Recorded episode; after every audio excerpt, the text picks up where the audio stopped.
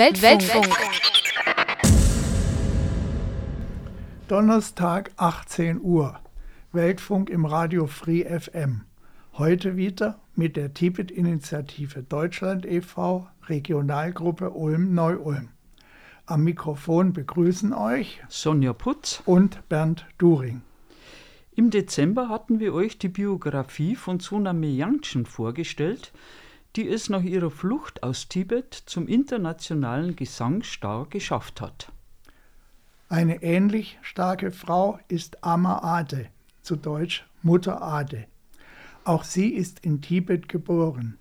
Anders als Soname Yangchen wurde sie jedoch von der chinesischen Besatzungsmacht jahrelang ins Gefängnis gesperrt. Überlebt hat sie Haft und Folter mit dem unbedingten Willen, ihr Schicksal bekannt zu machen. In Zusammenarbeit mit einer Journalistin entstand das Buch Doch mein Herz lebt in Tibet.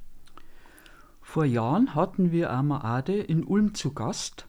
Eine deutschsprachige Tibeterin las aus dem Buch vor und übersetzte Amaades Anmerkungen aus dem Tibetischen. Es war bewegend zu sehen, wie die Vorleserin immer wieder mit den Tränen kämpfen musste. Irmgard Weihrauch hat das Buch für uns zusammengefasst. Wir werden es in dieser und der nächsten Sendung vorstellen. Dazu begleitet uns heute Musik von Simon and Garfunkel. Ama Ade, doch mein Herz lebt in Tibet. Teil 1 Vom Land der Blumen in den Widerstand. In den Sommermonaten packte die Familie ihre Sachen auf die Yaks und zog hinauf in die Berge. So konnte Ade sagen, dass sie im Land der Blumen aufgewachsen war. Die Kinder spielten den ganzen Tag auf den Blumenwiesen im Bereich des Kavalori-Massivs. Kavalori bedeutet ewiger Schnee und ist zugleich der Name einer großen Himalaya-Gottheit. Ades Vater lehrte sie, den Berg zu lieben, so wie er selbst es tat. Im Winter der Zeit ohne Zeitungen war für die ganze Familie und für Besucher die Küche der Ort, wo sich alle trafen. Willkommen waren auch Reisende, die Nachrichten mitbrachten. Hier lernten die Kinder die tibetische Geschichte und ihr religiöses Erbe aus den Unterhaltungen der Erwachsenen kennen.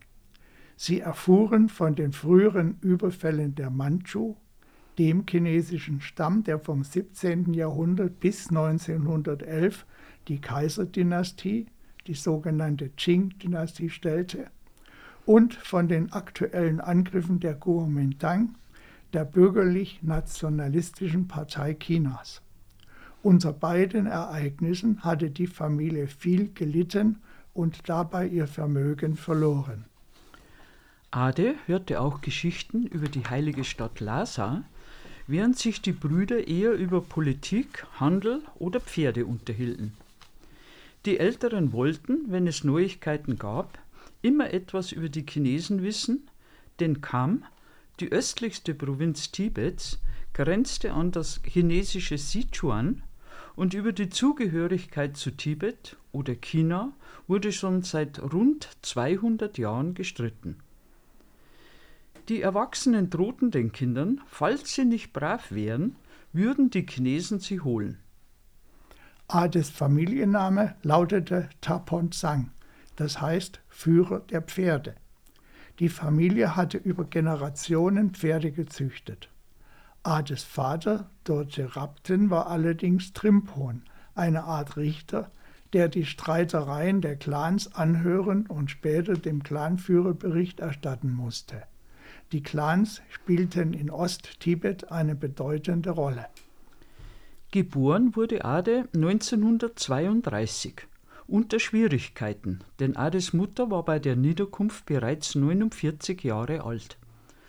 Glücklich über den guten Ausgang gab ihr der Vater einen Namen mit A, denn viele tibetische Gebete und Mantras beginnen mit A. Als Ade noch klein war, zog die Familie in die Gegend von Karze um. Hier war es friedlicher als in der alten Heimat. Vielleicht war das den 31 Klöstern mit etwa 450 Geistlichen zuzuschreiben. Der große Schatz der Gegend waren die Wälder, in denen nur Bauholz geschlagen werden durfte. Die Tibeter konnten sich nicht vorstellen, dass sich ihr Verhältnis zur natürlichen Umgebung ändern würde, ebenso wenig, dass die uralten Steine der Klöster zerfallen würden. Die Familie lebte nach den überkommenen Traditionen, vor allem in Bezug auf die Religion. Sie besaß eine Hauskapelle, auf deren Altar sich Statuen von Buddha, einigen anderen Gottheiten und vor allem von Dolma, der grünen Tara, befanden. Der Vater lehrte Ade ein langes Gebet an Dolma, das ihr helfen würde, Probleme und Hindernisse zu überwinden. Ades Vater und ihre Brüder hatten einen eigenen spirituellen Lehrer, doch der Hauslama, der die regelmäßigen Rituale im Haus vornahm, lebte im nahen Kloster Karnak.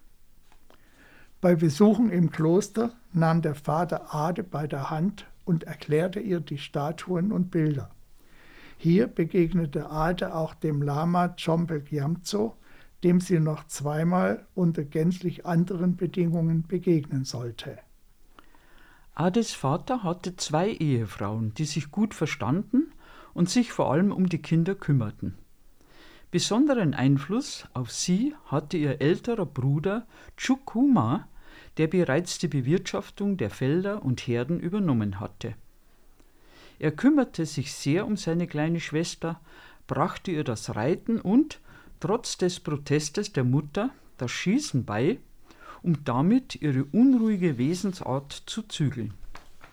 Außer ihrem großen Bruder liebte Ade besonders ihre Schwester Pumo, die wegen ihrer Schönheit und ihres guten Herzens beliebt war. Als diese Schwester heiratete und das Haus verließ, war Ade sehr traurig.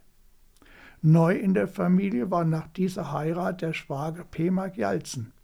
Er gefiel Ade wie ein zweiter großer Bruder. Das große Leid, das er erleben sollte, war nicht vorauszusehen. Ades Brüder und Pema Gjalzen waren an der politischen Lage sehr interessiert, denn bereits zu dieser Zeit lebten in Kam Chinesen. Sie kamen damals kaum aus ihrer Garnison heraus und lebten dort wie die Tibeter. So machte man sich 1940 bis 1950 wenig Gedanken über fremde Obrigkeiten. Doch schon damals betrachteten die Chinesen Tibet als ihr Land das sie ganz besitzen wollten. Die Jugendzeit war für Ade schön. Sie arbeitete auf den Feldern und besuchte ihre Freundinnen in Karze. Dann flanierten sie miteinander oder besuchten gelegentlich die Lamo-Oper im Kloster. Anfang 1948 bekam die Familie einen Hinweis auf einen jungen Mann namens Sangdu Pachem. Er könne als Ehepartner für Ade in Frage kommen. Nachdem Ades Vater und Bruder in einem Vorgespräch ein Treffen vereinbart hatten, besuchte Sangdu Pachem mit Mutter und Schwester Ades Familie. Dabei stellten die jungen Leute fest, dass sie sich mochten. Die Hochzeit fand im Frühsommer 1948 nach tibetischem Brauch statt und ein Jahr später zog Ade wie üblich bei der Familie ihres Mannes ein. Das Verhältnis zu ihrem Ehemann und seiner Familie war gut, so dass sie ein glückliches Leben führten. Sie konnten nicht ahnen, wie bald ihr Glück durch die chinesische Besatzung getrübt werden sollte. Ein erstes Zeichen der Veränderung war Ende 1949 der Einmarsch der kommunistischen Armee in Dacedo einer wichtigen Handelsstadt an der Grenze zwischen China und Tibet. Weltfunk. Weltfunk. Heute mit der Tibet-Initiative Deutschland e.V., Regionalgruppe Ulm-Neu-Ulm und dem Buch Doch mein Herz lebt in Tibet von Ama Ade. Nach der Invasion benahmen sich die Kommunisten anfangs vorbildlich. Sie wollten Vertrauen erwecken um die neue Weltordnung, den Kommunismus, einzuführen. Sie zeigten sogar eine ehrfürchtige Haltung gegenüber der Religion. Sie lobten die Mönche wegen ihrer spirituellen Übungen und spendeten Silbergeld. Die Tibeter sollten sie ebenfalls für Buddhisten halten. Die Chinesen versprachen, Tibet helfen zu wollen und danach wieder zu gehen. Sie wollten nur die Politik der Selbstbestimmung und der Selbstverwaltung einführen. Ein Teil der Truppen zog weiter. Ein anderer hatte sich jedoch in Dacedo eingerichtet und die Verwaltung der verschiedenen Regionen übernommen. Der größte Teil Ostkams war durch die kommunistische Armee überrannt worden. Die Männer von Kam wollten gegen sie kämpfen, doch sie waren viel zu wenige. Die Chinesen zeigten in Kaze Propagandafilme über die Großartigkeit und Wahrhaftigkeit der Kommunistischen Partei Chinas. Sie habe die Armen gerettet und ein neues China geschaffen. Die Tibeter waren von den chinesischen Propagandavorstellungen gelangweilt, vor allem wegen der ständigen Mao-Zitate. Sie mussten jedoch diese Veranstaltungen besuchen und so harrten sie aus, bis die Treffen vorüber waren. Zu den Versuchen der Indoktrination kam das raffinierte Ausspionieren. Ades Vater, der eine Art Rechtsberater war, erhielt oft Besuch von chinesischen Beamten.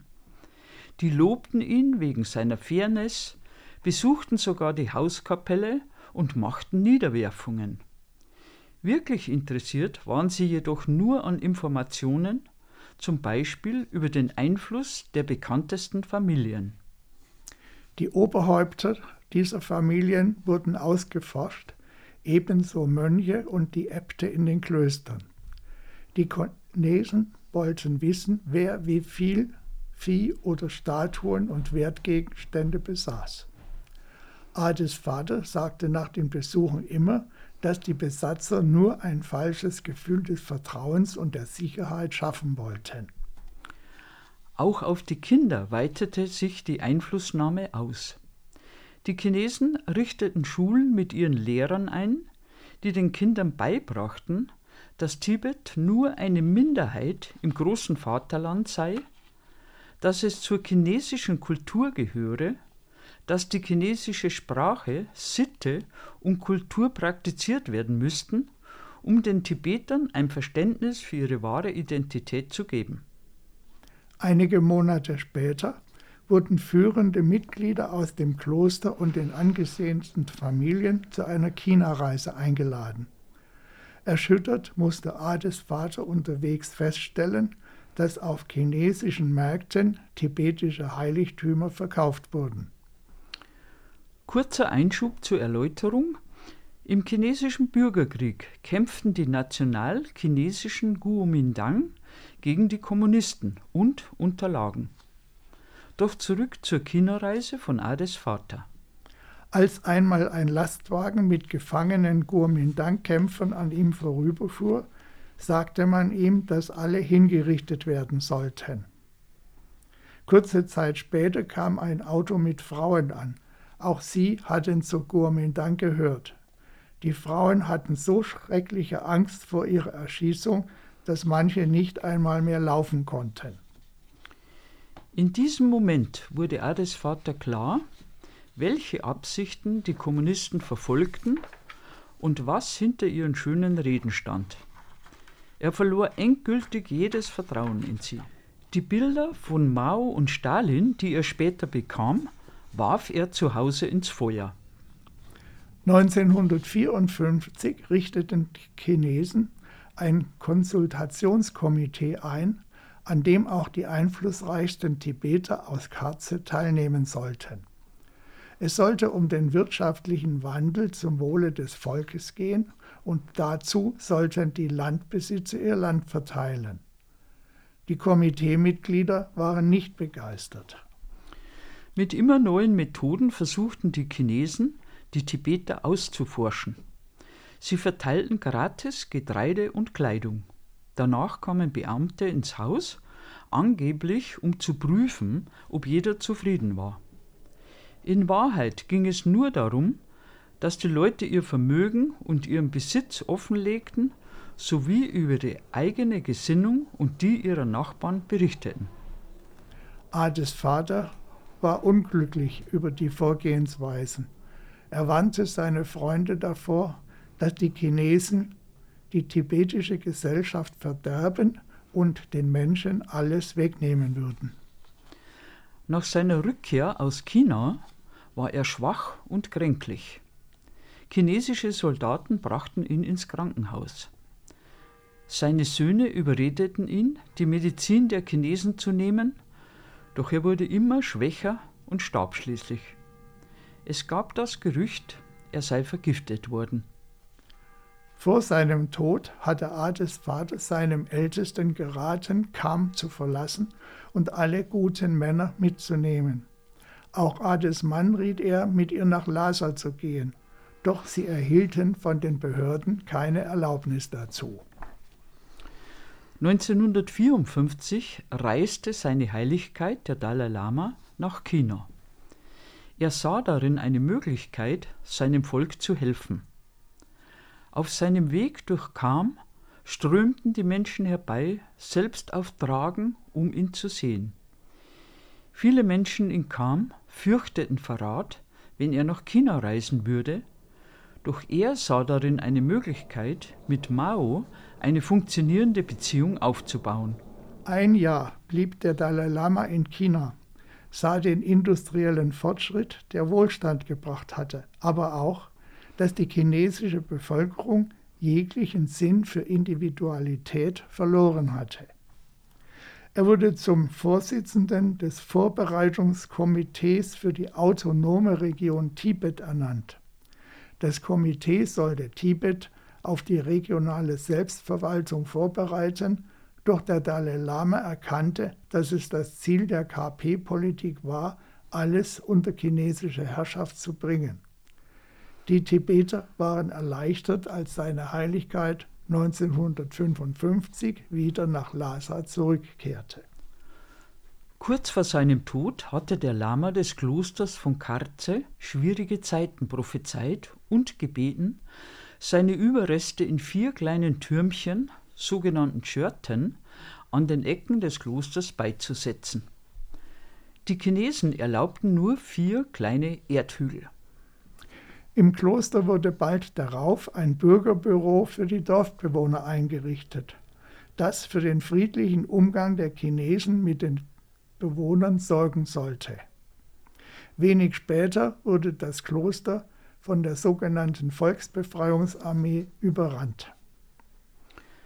1955 bekam Ade einen Sohn, Jimmy Wangyal.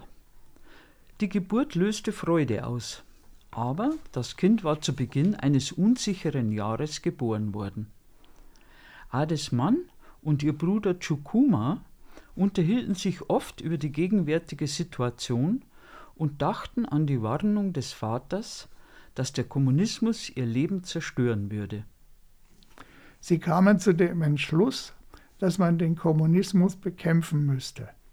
Ade sollte mit ihrem Sohn nach Lhasa gebracht werden wo man sich mehr Sicherheit versprach. Alle Vorbereitungen mussten im Geheimen geschehen. Zum Abschied sollte es ein Festmahl geben. Doch es kam anders. Als Ades Mann von dem Fleisch aß, wurde er bewusstlos und starb.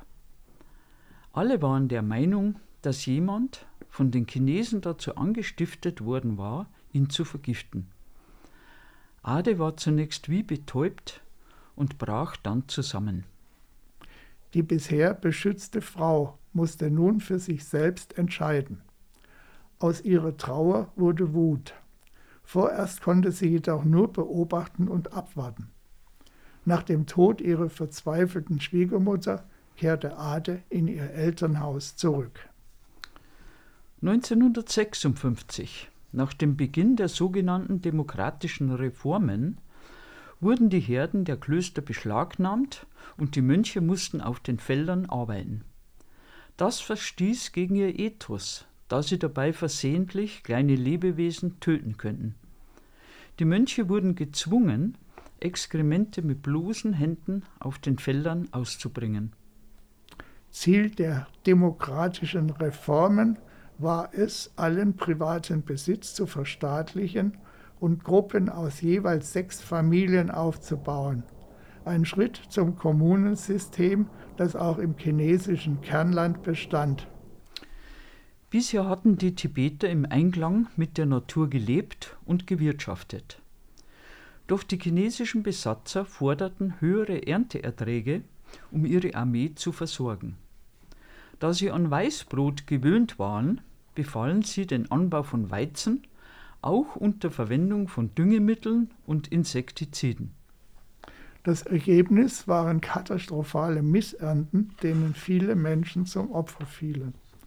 Die Böden des tibetischen Hochlands waren für solche Art Landwirtschaft nicht geeignet. In einer weiteren Aktion wurden die Männer von Kam, die Kampa, wie man in Tibet sagt, aufgefordert, ihre langen Schwerter abzugeben. Es war die Zeit, da Mao Industrialisierung forderte. Jede Kommune sollte Stahl herstellen. Doch die Kampa zeigten wenig Bereitschaft, sich von ihren Schwertern zu trennen. So beriefen die chinesischen Behörden eine Versammlung ein, in der Ades Bruder Ocho dafür sorgen sollte, dass die Anordnung befolgt würde. Ocho hatte nach dem Tod des Vaters auf Geheiß der chinesischen Behörden dessen Stelle im lokalen Komitee einnehmen müssen. Seinen Landsleuten erklärte er auf der Versammlung ganz offen, auf wessen Veranlassung er zu ihnen sprach. Die Sammelaktion schlug fehl und alle Mitglieder des Komitees wurden eingesperrt. Ihre Frauen durften weder mit ihnen sprechen noch ihnen Essen bringen. 1956 kam es zu den ersten Tamsings, den brutalen öffentlichen Foltersitzungen, deren Zweck es war, die Bevölkerung zu spalten. Ades Familienlama wurde auf einem solchen Tamsing von einer chinesischen Soldatin aufgefordert, Urin zu trinken. Als er sich weigerte, schüttete sie ihm die Flüssigkeit ins Gesicht. Wer dagegen protestierte, wurde sofort ins Gefängnis abgeführt. Auch Ades Bruder Ocho musste zusammen mit anderen Komiteemitgliedern im Zentrum des Ortes niederknien, wo sie geschlagen und beschimpft wurden, nicht immer von einem aufgehetzten Mob, sondern von ihren Landsleuten, die das tun mussten, um nicht das gleiche Schicksal zu erleiden. Für die Tibeter gab es keinen Zweifel mehr, die chinesische Armee war ihr Feind. Junge Männer gingen in die Wälder, um sich auf den Widerstand vorzubereiten. Die Foltermethoden der Chinesen waren brutalst. Zum Beispiel hängte man das Opfer über einem Feuer auf. Viele starben und so entwickelten die Chinesen subtilere Methoden. Man schob dem Opfer Bambussplitter unter die Fingernägel bis die Haut am ersten Gelenk aufbrach. Daran starben die Menschen nicht, aber sie wurden eingeschüchtert und lieferten Informationen. Die ständig zunehmenden Gewaltmaßnahmen ließen Ade den Entschluss fassen, den Männern im Wald zu helfen und selbst Widerstand zu leisten. 1956 gründete sie mit Freundinnen eine Gruppe, der sich bis zu 60 Frauen anschlossen. Ihre Treffen und Verabredungen liefen streng geheim ab. Sie beobachteten militärische Anlagen und Gefängnisse. Den Kommunisten blieb verborgen, dass die Frauen die gesamte militärische Situation im Blick hatten. Die wussten, welche Führer in welchem Haus arbeiteten, wo Türen und Fenster waren, wo Soldaten standen, wie sie bewaffnet waren. Ades Aufgabe war unter anderem, militärische Informationen zu sammeln und weiterzumelden, sowie für die Weitergabe von Nachschub an die kämpfenden Tibeter zu sorgen. Ebenfalls 1956 wurden Klöster bombardiert, die heiligen Schriften vernichtet oder nach China gebracht. Viele Menschen aus den ehemals führenden Schichten wurden hingerichtet, weil sie an Aufständen teilgenommen oder sie unterstützt hatten. Die Bekanntmachung der demokratischen Reformen löste in vielen Bezirken Kampfaufstände aus, weil man zu Recht befürchtete, die Kommunisten würden die tibetische Kultur und Religion gänzlich auslöschen. In zwei großen Schlachten griffen die Tibeter zwei Lager und eine Festung der Chinesen an.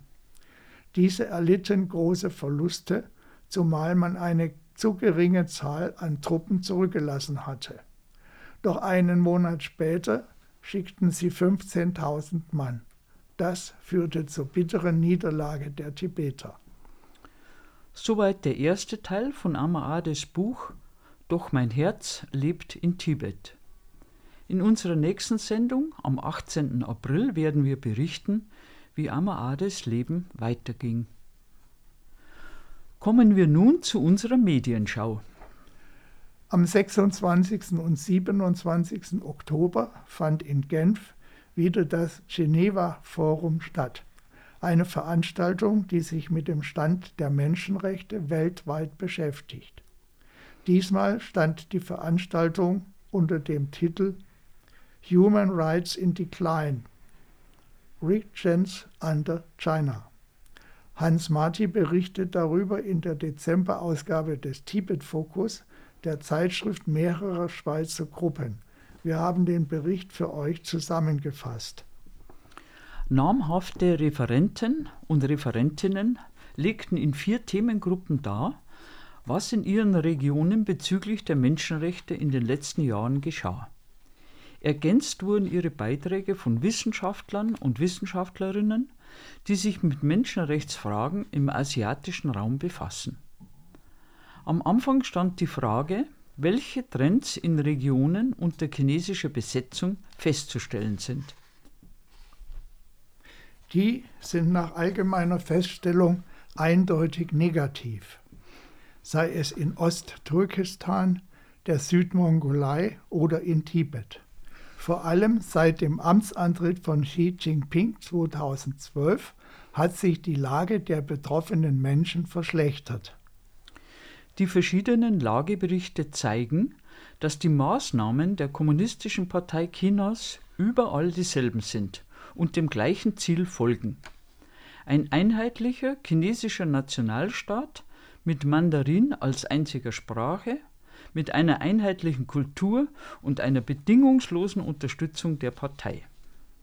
Die Begründung hierfür lautet jeweils, eine angeblich zurückgebliebene Region müsse entwickelt und modernisiert werden.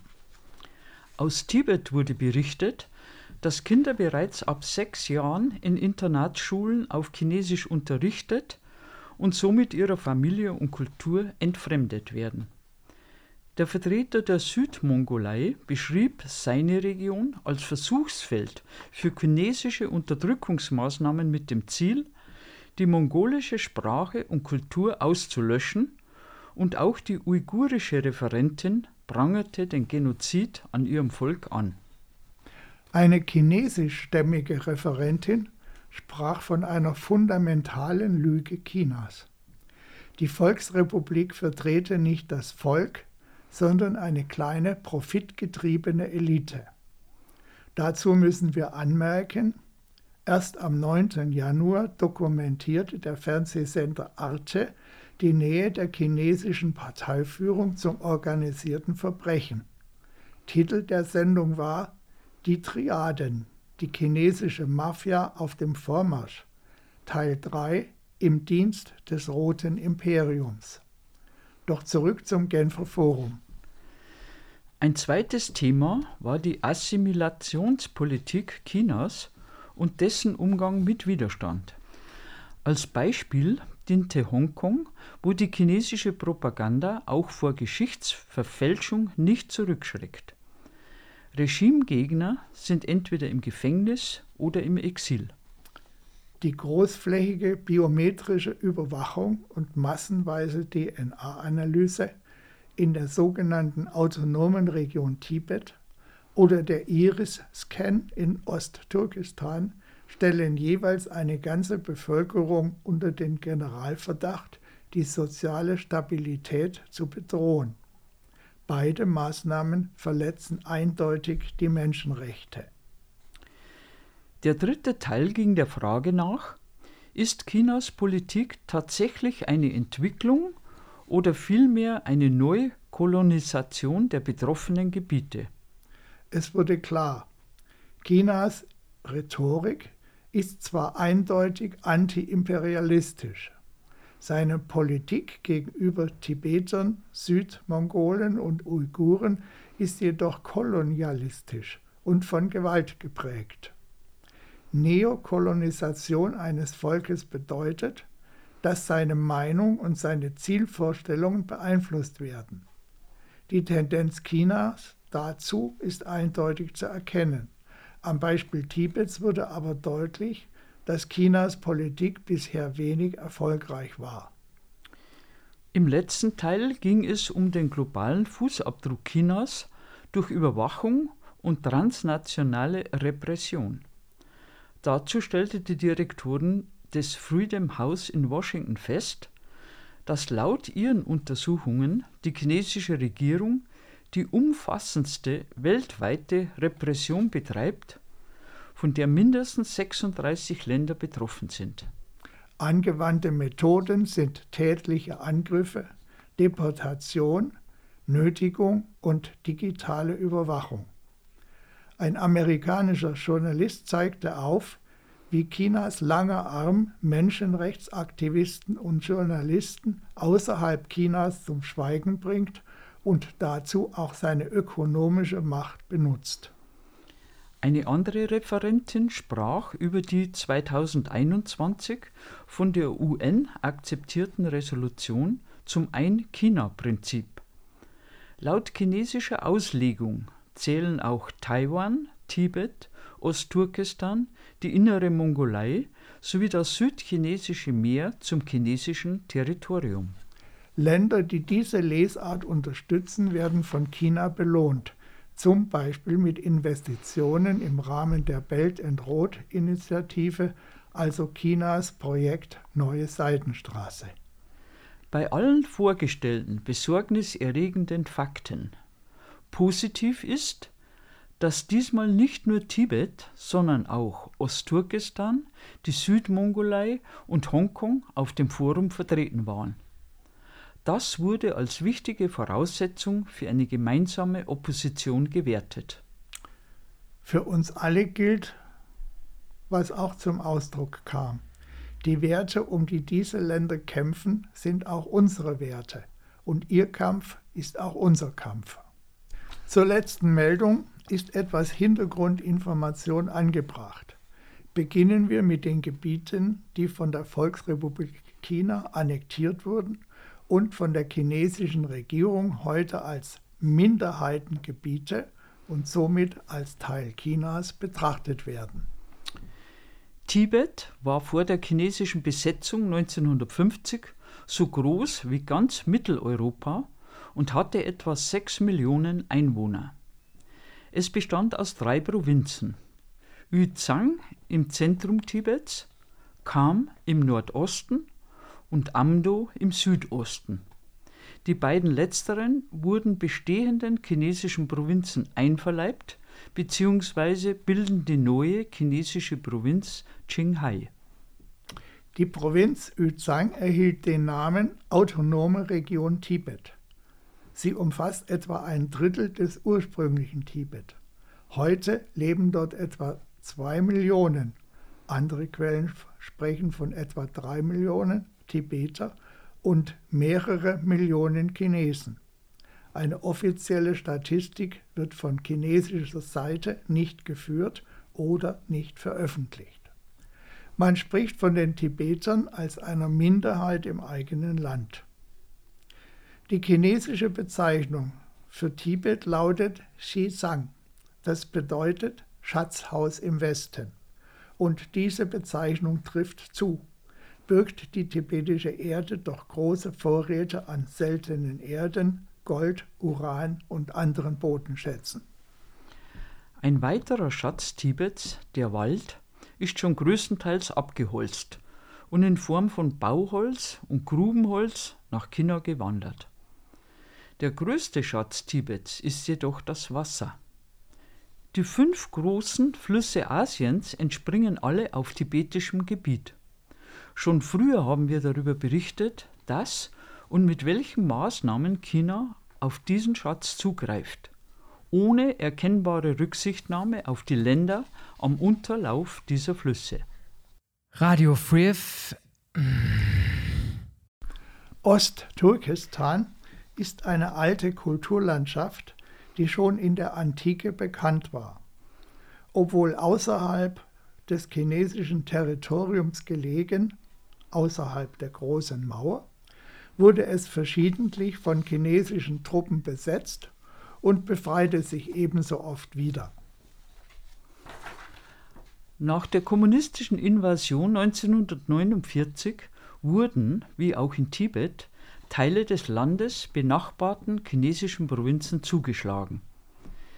Der Rest heißt heute Uigurische Autonome Region Xinjiang und umfasst etwa 1,6, andere sprechen von 1,8 Millionen Quadratkilometern.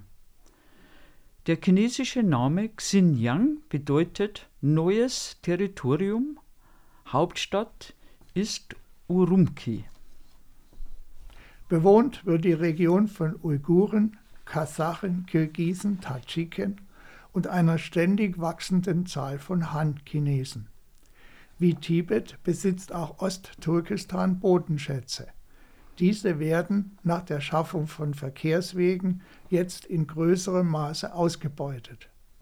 In den Blick der Öffentlichkeit geraten ist Ostturkestan durch die Arbeitslager für rund eine Million Uiguren. Radio Free FM 102.6% Music. Die innere Mongolei, auch Südmongolei genannt, mit der Hauptstadt Hohhot, wurde ebenfalls 1949 von China annektiert. Auf den rund 1,2 Millionen Quadratkilometern leben etwa 6 Millionen Menschen wobei die einheimischen Mongolen noch etwa 10 Prozent der Bevölkerung repräsentieren. Deren ursprünglich nomadische Lebensweise wurde weitgehend zurückgedrängt. Stattdessen beuten chinesische Unternehmen mit ihren chinesischen Mitarbeitern die Bodenschätze des Landes aus, unter anderem Kohle, Eisenerz und Asbest. Free FM. Alle drei Ethnien, Tibeter, Uiguren und Mongolen, zählen zu Chinas nationalen Minderheiten. Sowohl die UN-Charta für Menschenrechte, und die hat auch die Volksrepublik China unterzeichnet, als auch die chinesische Verfassung sehen für Minderheiten einen besonderen Schutz vor. Wenn die chinesische Führung jetzt Tibeter, Mongolen und Uiguren ihrer nationalen Sprache und Kultur beraubt und sie zu Chinesen umformen will, verstößt sie nicht nur gegen international getroffene Vereinbarungen, sondern auch gegen die eigene Verfassung. Free FM. Eine andere Vorgeschichte haben Hongkong und Taiwan. Aber auch sie sind von der Ein-China-Ideologie der chinesischen Führung betroffen, ebenso wie die Inseln im südchinesischen Meer. Hongkong, auf Deutsch duftender Hafen, liegt an der Mündung des Perlflusses ins südchinesische Meer. 1842 wurde China gezwungen, eine weitgehend unfruchtbare Insel an Großbritannien als Handelsstützpunkt abzutreten. Andere Inseln und ein Stück vom Festland kamen dazu und im Jahre 1898 verpachtete das Kaiserreich China das Gebiet von rund 1100 Quadratkilometern auf 99 Jahre an die Briten. Die Entwicklung der britischen Kronkolonie Hongkong zur internationalen Wirtschaftsmetropole ist uns allen bekannt. Im Jahre 1997 lief der Pachtvertrag aus und Hongkong fiel an China zurück. Dabei hat sich die Volksrepublik vertraglich verpflichtet, in der Sonderverwaltungszone Hongkong 50 Jahre lang die kapitalistische Wirtschaftsform und die bestehende Gesellschaftsform beizubehalten. Ein Land, zwei Systeme war der damalige Slogan.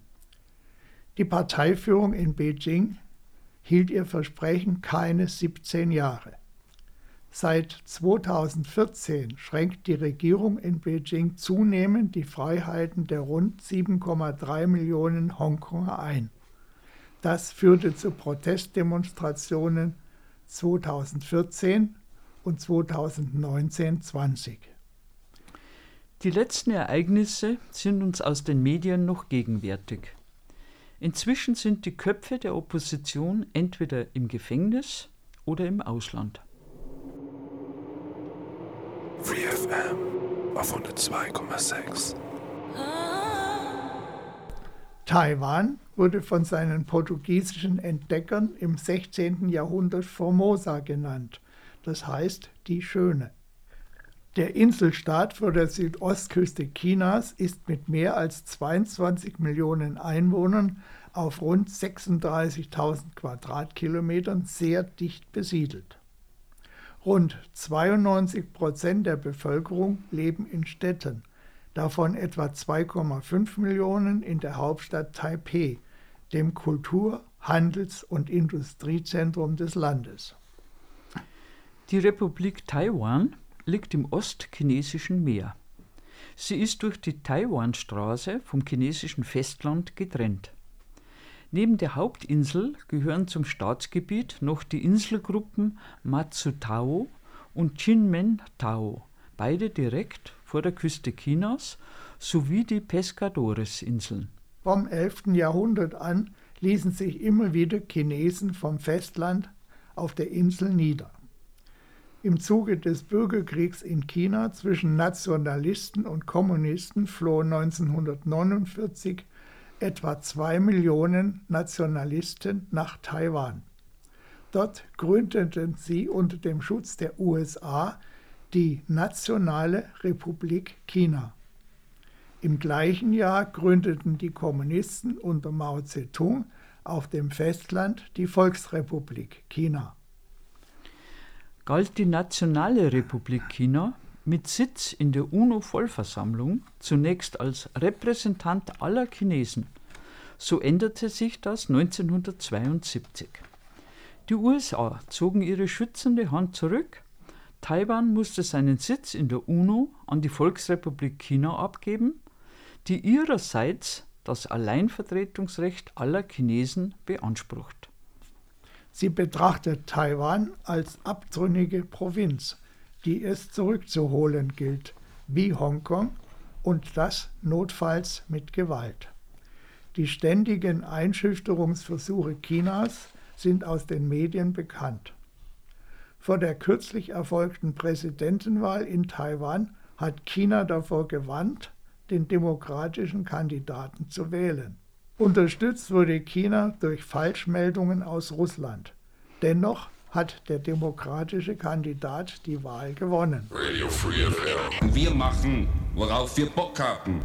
Südchinesisches Meer, so heißt das pazifische Randmeer, das sich von der Südküste Chinas bis Borneo erstreckt.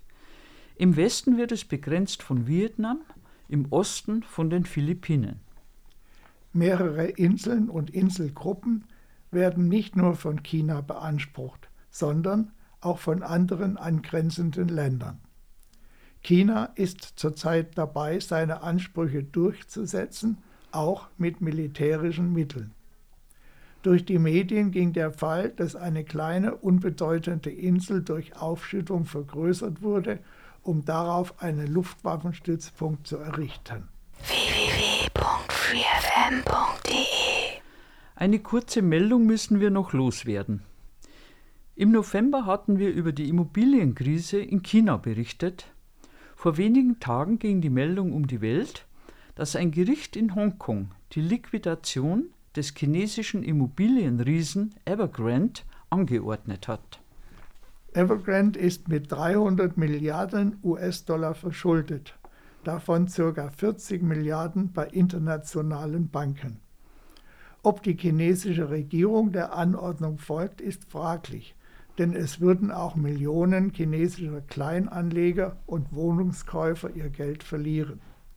Ein Regierungsargument, ein Urteil aus Hongkong sei nicht bindend für Beijing. Wir meinen, wenn schon ein China-Prinzip, dann bitte nicht nur da, wo es der Kommunistischen Partei Chinas nützt. Damit kommen wir zum Schluss. Die Tibet-Initiative Deutschland e.V. arbeitet für die Wahrung der Menschenrechte im besetzten Tibet und für das Selbstbestimmungsrecht der Tibeter. Einzelheiten unter www.tibet-initiative.de. Ihr erreicht die Tibet-Initiative aber auch unter Twitter, Facebook oder Instagram. Wer bei unserer Regionalgruppe Ulm-Neu-Ulm mitarbeiten will, ist herzlich zur Mitarbeit eingeladen. Kontaktaufnahme unter www.tibet-initiative.de, dann auf Kontakte und auf Regionalgruppen klicken. Unsere nächsten Veranstaltungen. Zuerst steht der 10. März im Fokus der Jahrestag des Aufstands von 1959 in Tibet. An diesem Tag werden viele Kommunen und Institutionen im In- und Ausland die Tibet-Flagge hissen, die von China verboten wurde. Auch die Städte Ulm und Neu-Ulm werden Flagge zeigen für Tibet und wir werden mit einer Mahnwache an das Schicksal Tibets erinnern. Und da der 10. März heuer auf einen Sonntag fällt, werden wir unsere Mahnwache auf Samstag, den 9. März, vorverlegen. Über eine rege Beteiligung würden wir uns sehr freuen und das heißt hingehen. Merkt euch also bitte vor, Samstag, 9. März, 11 bis 12 Uhr, Rathaus Neu-Ulm. Unser nächster Sendetermin hier im Weltfunk ist am Donnerstag, dem 18. April 2024 um 18 Uhr.